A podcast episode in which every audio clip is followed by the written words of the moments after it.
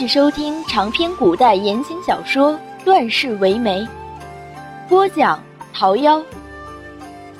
第四集，丫鬟心计。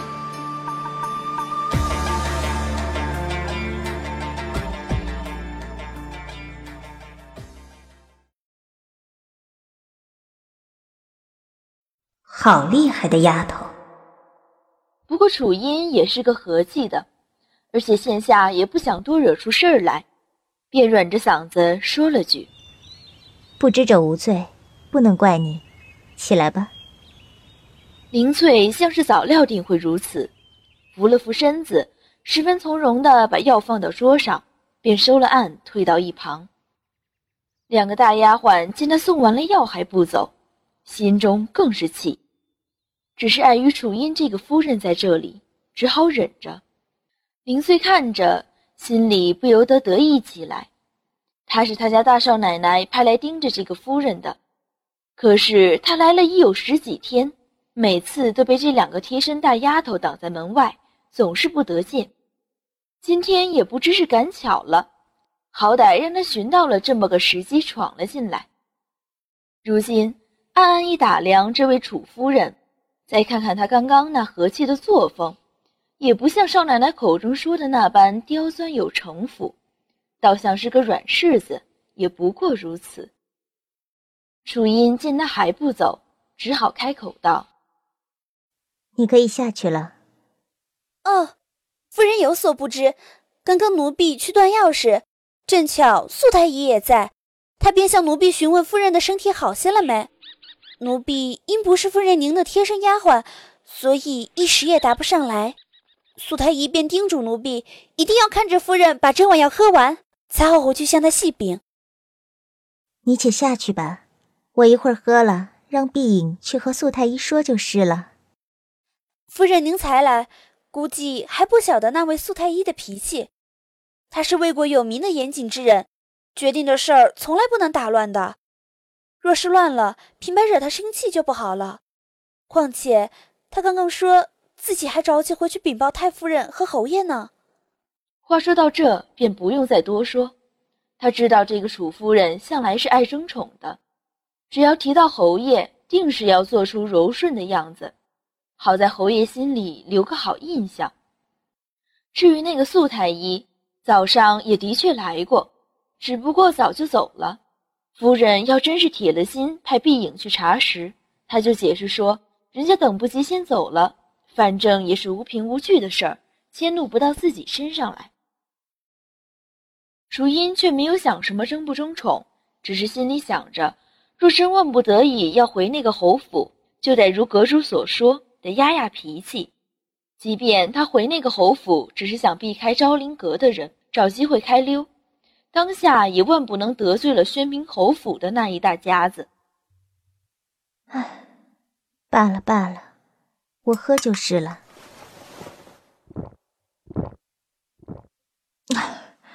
真苦啊！好了，我喝完了，你可以去回禀那个素太医了。嗯，素太医说这药专为体寒所配，若是安康的人喝了就会流鼻血。这夫人喝了药一点异样也没有，难道是真病了？你怎么还不走？夫人要休息了。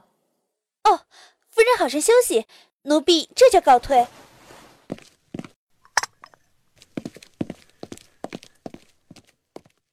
林翠退出去后，碧影连忙掩上门，转身对楚音抱怨起来：“夫人好生能忍啊，那个丫头都快爬到您头上了。”楚音抿着嘴，摆摆手：“无妨。”反正也是要吃药的。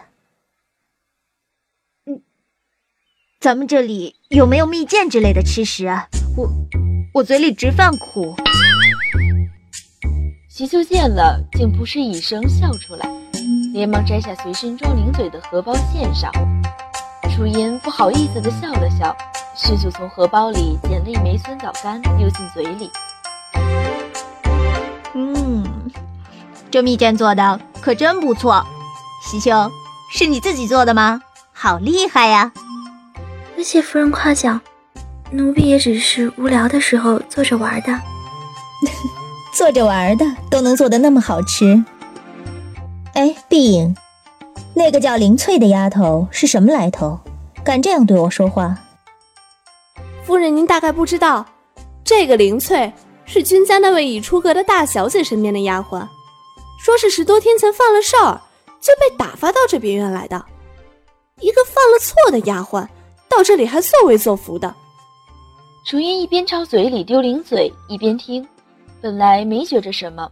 可转念想了想，便咽下嘴里的东西，娇笑着问：“这哪是犯了事被打发呀？若真是犯了事，又打发到这里来做什么？一个已经外嫁的嫡女，打发一个丫头，却打发到娘家的别院里来，岂不是让人笑话了？”碧影自见到这个夫人到现在，还是第一次听她一口气说那么多话。仔细一瞧。自家夫人言笑晏晏的时候，倒是比沉静时更显美丽。粉嫩的唇角还有个梨窝，肌肤雪白娇小可人。最好看的还是那双瞳，如秋水般清澈明亮，好像一对漂亮的蝴蝶正扑棱着翅膀，安静地听他们闲话家常。饶是再冷的男子见着，也应该是喜欢的。可那样清湛湛的一双眸子。偏生它的主人是个杀手。这样一想，碧影略惋惜的微微叹了口气，应着夫人的话提醒：“夫人怎么忘了？宣平侯的母亲早故，宣平侯又常年不在府中，就是上头那个太夫人，也就每个月的初一到十五才来君府小住些时间。太夫人也不在府中的时候，就是那个已经出阁的大小姐回来主持钟馗。”所以，那丫头犯了事儿，被打发到这别院来，也算是合乎情理的。见夫人糊里糊涂的点着头，碧莹可是急坏了。早上那三位正主可是交代过的，让他和席修好生帮夫人补补后宅的学问。如今见他这般糊涂，连忙又强行添补起来。原来。上党君家那个太夫人是宣明侯的祖母。话说这个太夫人可是大有来头，她是当今魏王的姑母，是老魏王异母同胞的亲姐姐。后来嫁给了当时名噪一时的魏国大将军君毅。自太夫人嫁过去后，两人如胶似漆，十分恩爱。没到一年，太夫人就为君毅添了个女儿，也就是宣明侯的母亲。君毅为她取名君文芷，带着男丁的文字辈。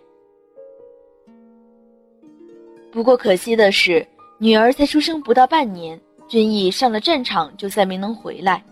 太夫人除了这个女儿，便再无其他子女，君家也就只有君文芷这么一条嫡系血脉。后来，君文芷在君家人细心呵护下长大，再后来便是成传言了，说他一生招了两个夫君。得了一个长子，两个女儿，长子取名君金瑶，也就是当今的宣平侯；另两个女儿，长女叫君颖，次女叫君启，都已经出了阁。如今主持君家钟馗的那个，就是长女君颖。另一个传言倒是更正常一点，传言太夫人在君文芷待嫁之年，为他挑了整四年的夫婿。终于觅得一位又能接受入赘、人品又极正的男人，女儿女婿幸福一世，虽都英年早逝，却好在留得一子两女。对于为何会有这些个传言，碧影却并不知晓。君家向来家规森严，后宅之事更是不能外传。恐怕当今盛世，除了王室以外，芸芸魏国百姓也都是不能知晓其中内情的。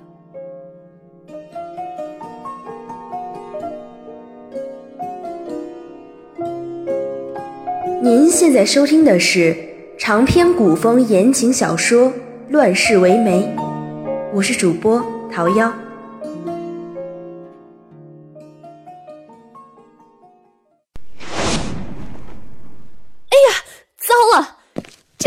向来是个好事儿的，他这么一走，大管事肯定马上就要知道了。啊，这先生可尽职着呢。您不在这几天，每天都来问安。要不是喜秋总在外面守着，哎呀，喜秋，你快到外头瞅瞅。话还没说完，门外就响起了三声极规矩的叩门声。夫人，夫人，您在吗？你们看，我说的真是一点不错吧？这下可怎么办呀？碧影朝席秀递了个眼色，意思是让他出去轰人。席秀点点头，刚朝门外迈了几步，又麻溜的迈了回来，小声说道：“我们也是轰习惯了，如今夫人回来了，还轰她作甚？”哎呀，对呀，瞧我这糊涂的，倒真是轰习惯了。夫人，您既已经回来，自是不能再躲躲闪闪的了。要不，我去和那老管事说，让他在正堂候着，您去见见。在外人看来，楚英这个夫人自上岛到这江南养病，至今都未迈出过房门。屋子里除了这两个贴身的大丫鬟，也无人敢进。时间久了，再简单的事在下人嘴巴里过上三遭，也就变了味儿。夫人，您不在的十来日，院中丫鬟都传您是羞于见人，打算在房里终身不出来。他们还说。说你要去做那带发的尼姑，哈，带发的尼姑。齐修说的自然都是那些勉强还能说出口的，那些难于启齿的也自是不少。楚音自知没什么转缓的余地，心想迟早都是要见人的，只好点点头，允了。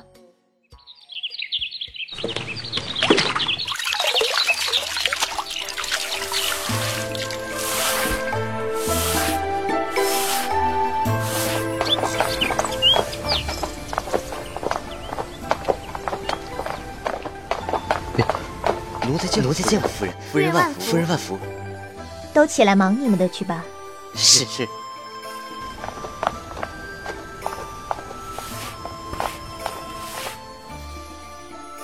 清晨的阳光甚是耀眼，修整园子的丫鬟小厮们偶一抬手，就见一华丽端庄的女子走了过来，都十分好奇又不大认识，但他们认识女子身后的碧影和席秋，两位都是院子里的大丫鬟。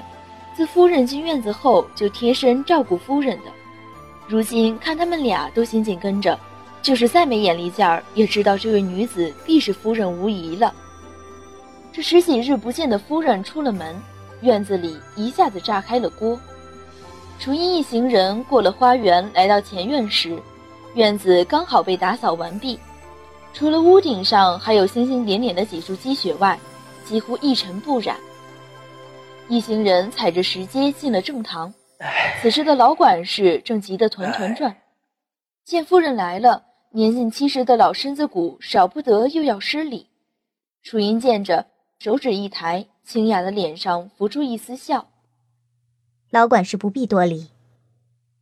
说完，循着厅堂上手的位置坐了下去，端的一副夫人的气派。楚音见老管事脸色并无异样。便不露声色地舒了口气。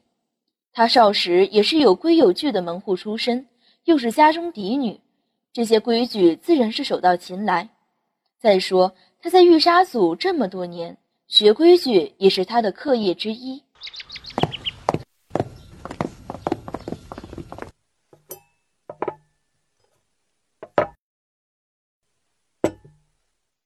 楚英端起茶，喝了一口。见老管事极沉得住气的脸上，终于露出了明显的焦虑，便不大好意思的开口道：“老管事有什么话，但说无妨。”“哦，嗯，是这样的，夫人，老仆姓周，您可以叫老仆周管事。事情倒的确有两桩。这第一桩，您养病的这十来日，下人们。”都还未得见夫人，这实在不合理度。如今夫人大好了，也该掌管这院子了。说完，老管事从一边桌上捧起一叠花名册，小心翼翼奉上，许秀接了下来。花名册我待会儿就看。那第二桩呢？这第二桩，就是上党的府上，昨日又派来了两个侍卫，老仆认识他们，他们是侯爷的贴身侍卫，数九和心妃。老仆不敢怠慢，便差人把他们安置在了西厢休息。如今两人正在偏厅候着，夫人您看是否要见一见？楚音用帕子点了点嘴唇，放下了茶盏。如今我已大好，又怎能叫侯爷担心？请那两位进来吧。是，老奴这就去传话。先前听阁主话里的意思，他两个月前刚嫁入侯府，与侯爷在新婚夜还有一段大眼瞪小眼的缘分。后来不知怎么的，侯爷回了洛邑，至今方归。虽然脑子里仍对宣明侯乃至整个君家半点印象也无，但推断一下。这两个贴身侍卫应该是见过他的。老管事领了话，正要下去，楚音又忽然想起一件事儿来，赶紧叫住了他：“老奴在，夫人是有什么吩咐吗？”“嗯，我来这别院已经有十多日了，总觉得身边少了点什么。今日细细一想，原来呀，是少了个懂针线的老嬷嬷。”这次来别院匆忙，身边也没带上一两个的，还得劳烦您到外头去寻一寻，看看有没有懂散套针法和穿绣的，给我领一个进来。好，好，老奴这就去办。老管事点头应下，出了正堂。又半盏茶的功夫，正堂外便走来了两个带刀侍卫，皆是面无表情，剑术高挑。淑英在屋里远远望去，那两人一个身着褐色劲装，横眉怒目，轮廓刚毅，头发略有些散乱，腰间还挂了个酒葫芦；另一个则相对较斯文一些，穿白色劲装，眼神还算温和，微长的脸，走起路来也比挂葫芦的那个斯文些。但总的来说，两人的脸色都带了些不善，又是带刀侍卫。楚音身旁的碧影和席秋少不得要紧张起来。数九和金飞皆冷着脸踏上石阶，走到最后一阶的时候，两人又十分默契地暗中交换了眼神。他们今日说是来看望夫人，实际上是来传侯爷命令的。苏九，金妃见过夫人。原来穿褐色衣服、挂着酒葫芦的叫数九。白色衣裳的叫金妃。楚音微微一笑，想了想，用和气的口吻客气起来：“ 原是数九侍卫和金妃侍卫呀，你们一来，想必侯爷也从洛邑回来了吧？”本集出场角色：楚音，艺名熹微；林翠，夜郎环；碧影。南宋有临安、席秋、桃夭、周管事、咪可、数九、西瓜、金飞、石涛。听众朋友，您刚刚收听的是长篇古代言情小说《乱世为媒》，播讲桃夭。欢迎收听下一集《忍无可忍》。